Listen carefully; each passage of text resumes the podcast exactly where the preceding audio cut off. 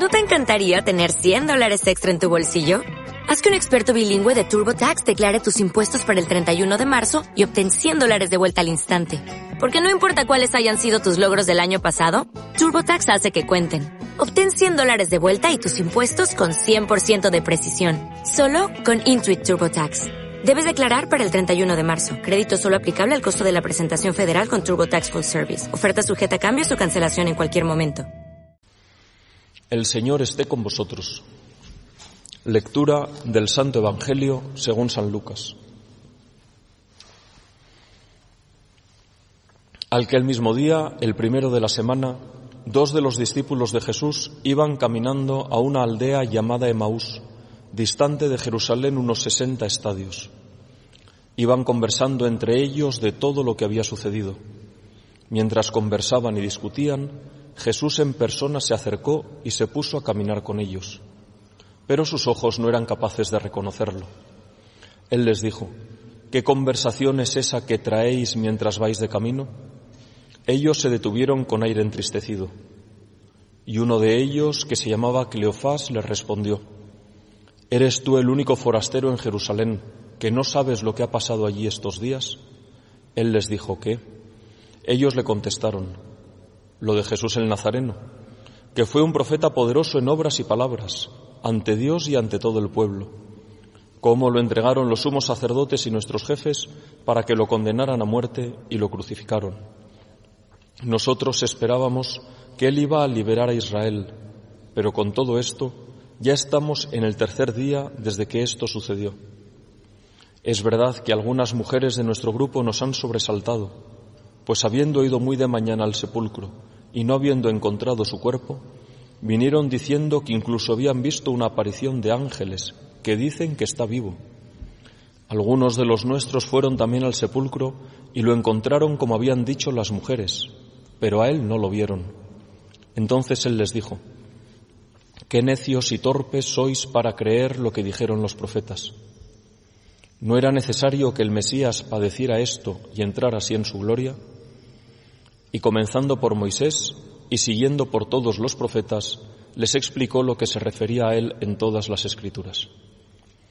Llegaron cerca de la aldea donde iban y él simuló que iba a seguir caminando, pero ellos lo apremiaron diciendo, Quédate con nosotros porque atardece y el día va de caída.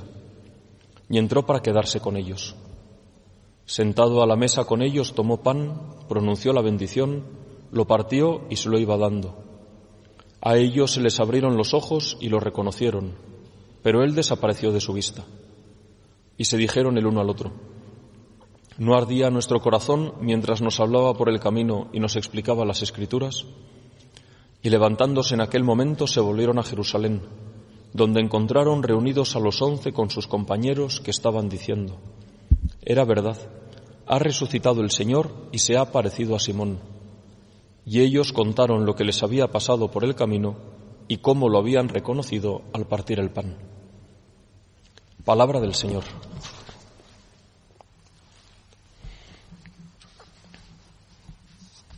A la luz de las distintas apariciones de Jesús resucitado, podemos con relativa facilidad caer en la cuenta que para esos días que median entre la resurrección de Cristo y su ascensión a los cielos, Jesús tenía lo que podríamos llamar su propia agenda. Él tenía una lista de tareas que consideraba imprescindible realizar para que los apóstoles pudiesen seguir viviendo como continuadores de su misión. El primer punto de esa agenda lo veíamos el día mismo de la resurrección, consistió en hacerles creer de verdad que había resucitado. ¿Cuánto les costó? El segundo punto de esa agenda, lo veíamos el domingo pasado, el domingo de la, de la Divina Misericordia, era hacerles caer en la cuenta de que Él resucitado les había perdonado todas sus debilidades y les convertía en testigos de la misericordia de Dios que a partir de entonces se derramaría abundantemente a todos los hombres que invocasen con confianza y pidiesen perdón a Dios de sus pecados. Este domingo vemos lo que podría llamarse el tercer punto de la agenda de Cristo para esos días y que resulta de una importancia esencial para todos nosotros. Se trataba de enseñar a los apóstoles el aspecto más misterioso de la resurrección. La nueva forma de vida de Cristo resucitado era una vida que es a la vez ausencia, Jesús aparecía y desaparecía y después de la ascensión desaparecería de su vista para siempre, pero es una forma nueva de vida que es a la vez presencia. No solo ausencia, sino también presencia. Y por eso se trataba de enseñar a los apóstoles y a todos los que veníamos detrás cómo ser capaces de reconocer la presencia real de Jesús resucitado en medio de nosotros, caminando a nuestro lado. Y eso es lo que de una manera preciosa realiza con los discípulos de Maús, a los que les enseña a reconocer su presencia verdadera, absolutamente real, en la palabra de Dios, que de repente cobra vida y una vida tan fuerte que es capaz de hacer arder el corazón de los hombres, y en el sacramento de la Eucaristía. Ahí es donde los apóstoles tuvieron que aprender a reconocer que ese Jesús resucitado, que muchas veces parecía ausente y que después de la ascensión podría parecer absolutamente ausente, sin embargo quedaba presente acompañando su vida, realizando con ellos la obra que les había confiado, y no solo con ellos, sino con todos los hombres hasta el final de los tiempos. Y eso es lo que le pedimos al Señor, que nos ayude a nosotros a volver a aprender hoy, volver a aprender hoy que Jesús, el resucitado, nuestro Dios, el que queremos que sea el amor de nuestros amores, Él sigue a nuestro lado, verdaderamente presente, en su palabra y de un modo completamente distinto, en la medida que es el modo más sustancial y más real que cabe en el sacramento de la Eucaristía. Ahí es donde nosotros podemos encontrar a Cristo.